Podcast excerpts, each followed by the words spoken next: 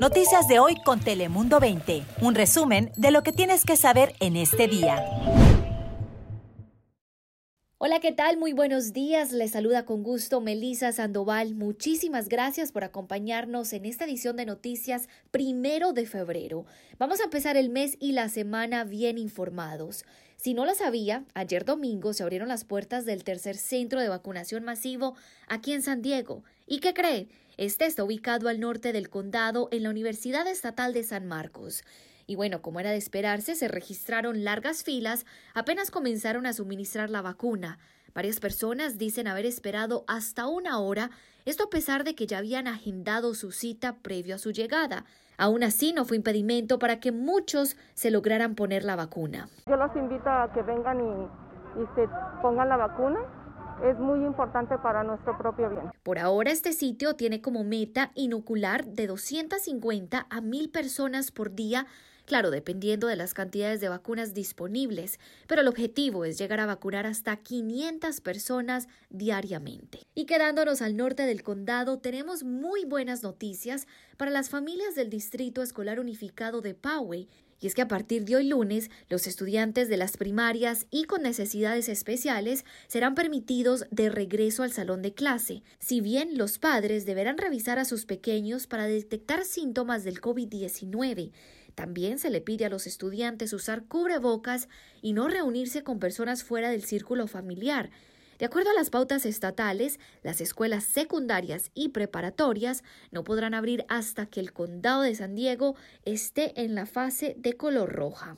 Y para empezar la semana bien informado sobre las condiciones climáticas, pasemos con mi compañera Daniela Guichiné. Hola Melissa, buenos días, feliz lunes y feliz inicio del mes de febrero, el mes del amor. Arrancamos con un día bastante nublado con posibilidad de lloviznas aisladas en toda nuestra región y temperaturas un poquito más frescas que ayer. Para hoy el pronóstico es de 66 grados para el centro de la ciudad de San Diego, 68 en el interior, rango medio de los 50 para las montañas y 69 en los desiertos. Ya son pues temperaturas más propias para esta época del año, incluso están entre 1 y 2 grados más elevadas. Sin embargo, pues las temperaturas mínimas esas siguen siendo frías y están más frías de los promedios habituales entre 4 y 5 grados por debajo de estas marcas.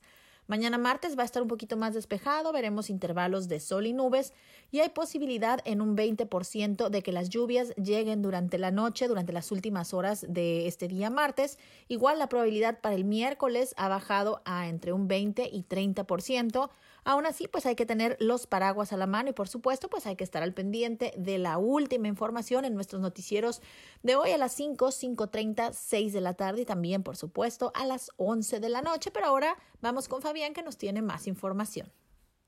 Muchas gracias Daniela. Un día más. Y les contamos nueva información sobre el deslizamiento de tierra en Tijuana del que les informábamos ayer en este podcast. Y es que el ayuntamiento de Tijuana continúa ayudando a los damnificados del deslizamiento de tierra en la colonia 3 de octubre ocurrido como decimos este pasado sábado. La entidad brindó atención a las 30 familias afectadas de las 28 viviendas perjudicadas que según el ayuntamiento equivalen a más de 100 familias. Sin embargo, solamente 12 familias aceptaron el apoyo del gobierno municipal a los que se les entregaron dispensas, cobijas, paquetes de higiene personal y también consultas médicas y medicamentos, ya que, por otra parte, la mayoría de los residentes afectados optaron por acudir con familiares y amigos para resguardarse. Y precisamente Seguimos en Tijuana contándoles una historia que afecta a muchas personas y es que para algunos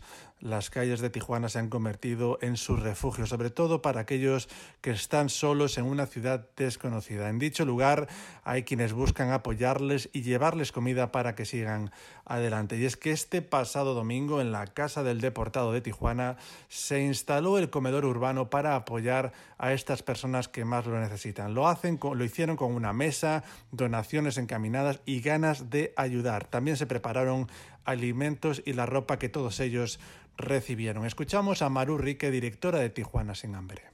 No hay suficientes albergues, eh, los, los pocos que hay están a su máxima capacidad, entonces lo menos que podemos hacer es alimentarles, aparte del estómago, pues alimentarles el corazón, hacerlos sentir mejor. Esta es una colaboración entre la Casa del Deportado y Tijuana Sin Hambre para poder atender estas personas que han dejado su vida, la mayoría de ellas en Estados Unidos, y han llegado a una ciudad desconocida y que no tienen recursos económicos suficientes y por tanto viven en situación de calle. Aunque han bajado las donaciones, la voluntad de ayudar se mantiene firme en esta Casa del Deportado donde acuden regularmente muchos voluntarios para echar una mano. A través de este proyecto de los comedores urbanos de Tijuana sin hambre se llegan a atender hasta 250 personas a la semana, brindándoles además alimento y también en muchos casos una mayor apariencia física y cuidado e higiene personal. Así que enhorabuena por este proyecto muy necesario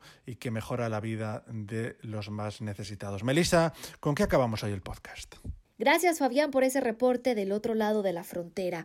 Bueno, y para terminar esta edición de noticias, yo sé que muchos, y me incluyo yo también, estamos desesperados por pegarnos unas escapaditas de esta rutina y también del confinamiento. Pero ¿qué cree? Bueno, eso es exactamente lo que miles de turistas estadounidenses están haciendo en las playas de México. Esto se debe a que otros países mantienen estrictas restricciones de viaje.